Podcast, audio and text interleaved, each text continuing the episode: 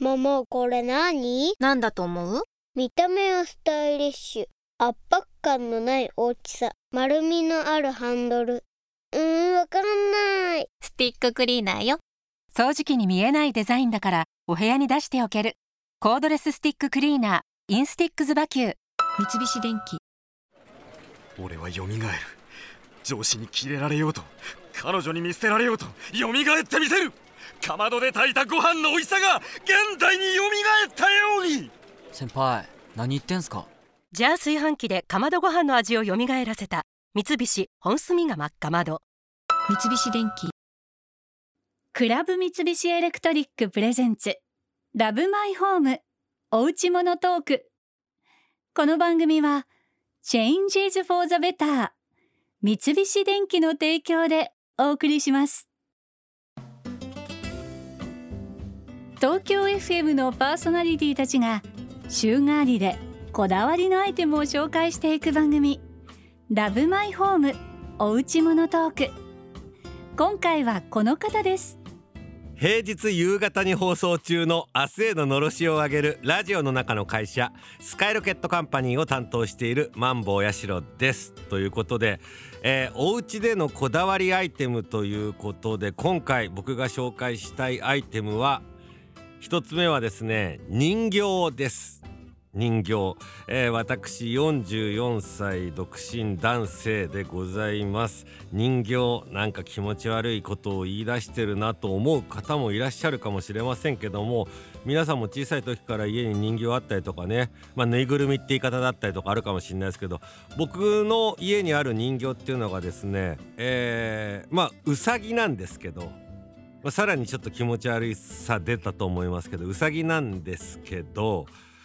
なんつうんだろう人間みたいな感じのウサギなんですよね耳のある。でこれがですね足から耳伸ばしたまででどれぐらいかな？2メーター弱ぐらいあります。でこれは何かっていうと原宿にお店があってですね仕事でタクシーなんか乗っていて原宿の近く通った時になんかすごいこうショーウィンドっていうんですか？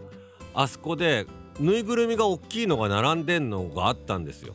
でうわー派手なお店だなとかあれぬいぐるみかでかいなみたいな。でなんか気持ち引っかかってましてで2回目通った時もこう外見ながら、えー、移動していてあれ？そういえばこの辺になんかぬいぐるみのお店あったよなと思ってあったあったっつってあでかいなやっぱあれでかいあーいいなーなんて思ってね3回目にはもう降りてましたねタクシーを。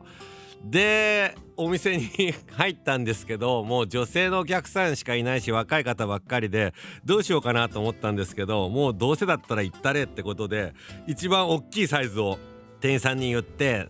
でねイギリスっぽい国旗のやつだったりとかあと単色のやつだったりとかもあるんですけども一番派手なのが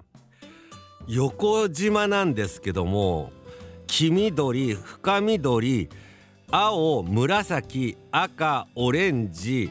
ピンク白っていう感じでそれが下からドワーッとですね、え、ボーダーになっているものでございます。で一番派手なのを買いました。で名前はカラフルマンというねもう何の変哲もない変な名前も付けることなくただただカラフルなやつということでカラフルマンということで家にいるんですけどあのこいつがいるおかげで寂しくないですよね。でかなりの大きさなんで自分だけで買っててもあれだなということでですね知り合いの人が結婚なんかしたらこのぬいぐるみをあげるようにしまして嫌がらせでただですねこの2メートル前後のカラフルのやつがもう作られてないかその店舗で扱ってないかでもうワンサイズ小さいやつなんですよね。僕が人にプレゼントしてんのはそれがねだいたい1 m 2 0センチ3 0センチぐらいですかねえー俳優の山崎重則さんという方がいるんですけども僕はラジオを何年間か一緒にやらせてもらっててその俳優の山崎重則さんが、えー女優のですねタレントの吉井玲さんと結婚するってなった時にそれを買いに行きました。でプレゼントしました、えー変なリアクションでしたけども、えもう結婚して数年経ちますけども今家に行ってもそいつがちゃんとソファーに座っててくれるということであとは坂本美優さんですねアーティストの。お子さんが、えー生まれた時にもプレゼントさせていただきました。それから作家の鈴木治さんのところにも、えーまあ、奥さんが、えー大島さんでございますけども森さん中のそのおさむさんのうちに子供が生まれた時もですね僕と同じもののサイズ違いのプレゼントさせていただきました。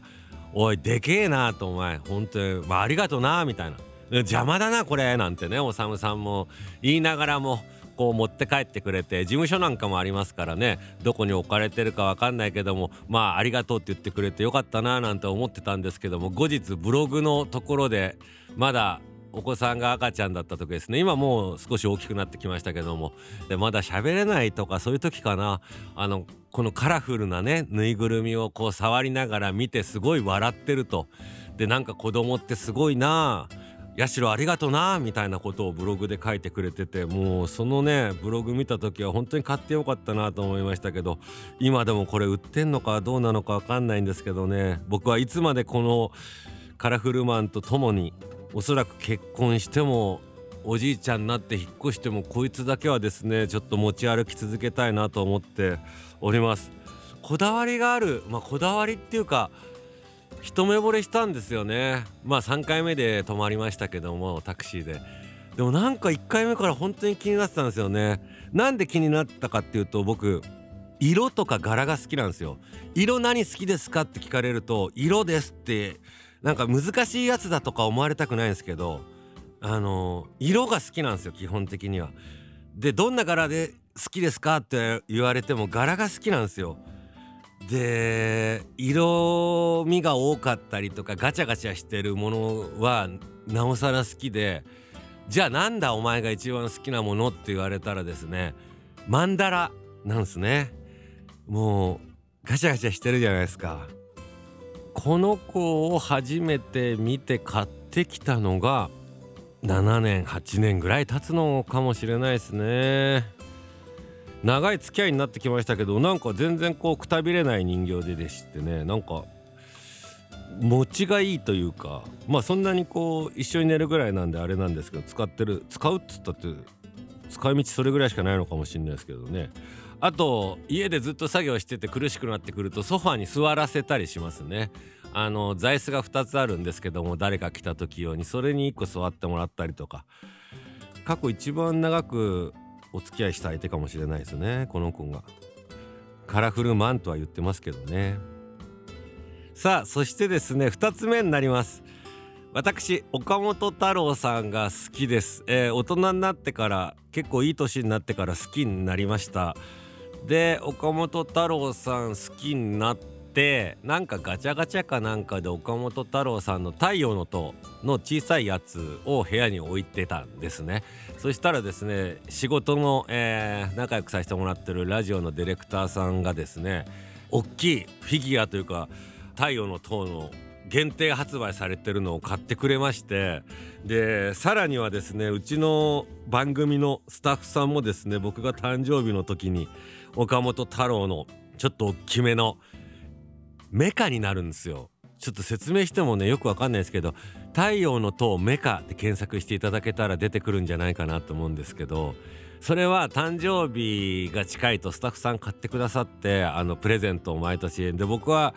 スタッフさん全員お祝いできるわけでもないですし大人になって誕生日で男でそんなにこうね祝うとか大事な日っていう認識もないからプレゼントは本当に大丈夫ですっていう風に言うんですけど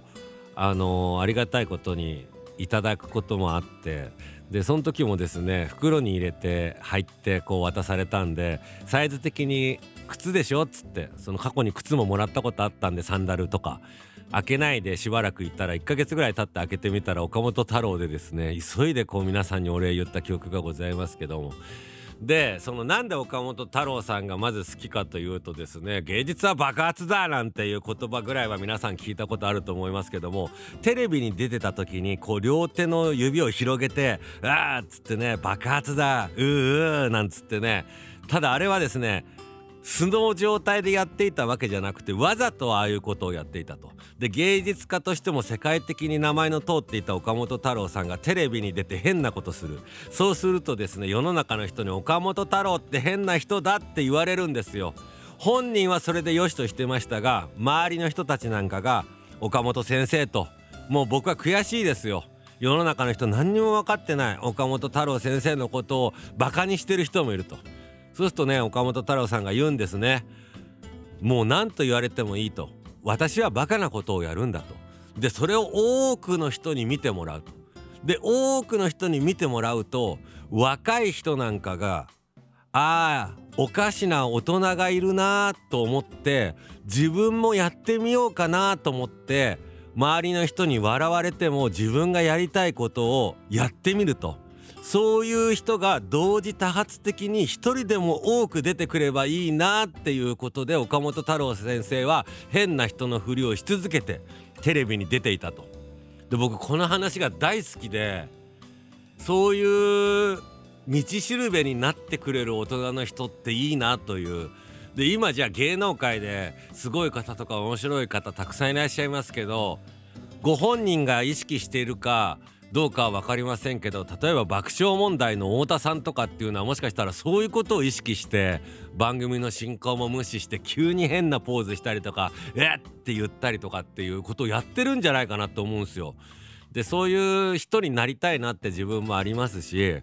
で岡本太郎先生はですねもうたくさん好きな言葉だったりとか逸話があるんですけども街歩いててね「あ岡本太郎じゃないか頑張れよ」って言われたらね「お前が頑張れ」っていうそのジミー大西さんとね明石家さんまさんが昔そういうギャグやってたんですけどそうじゃなくて岡本太郎先生はあの人に頑張れって言うんじゃなくてお前がまず頑張れよっていうねこれ変な嫌味とかじゃなくて素直にそれが大事だと。でねそんな岡本太郎先生のフィギュアなんかが部屋にあるとですねもう夜中つらいな。もう仕事したくないあーテレビ見ちゃおうかな。携帯ゲームやっちゃおうかなって時にねこの太郎先生自身のフィギュアもありますしね。太陽の塔もいくつもあるんですよ。それがね僕を見張ってるんですよ。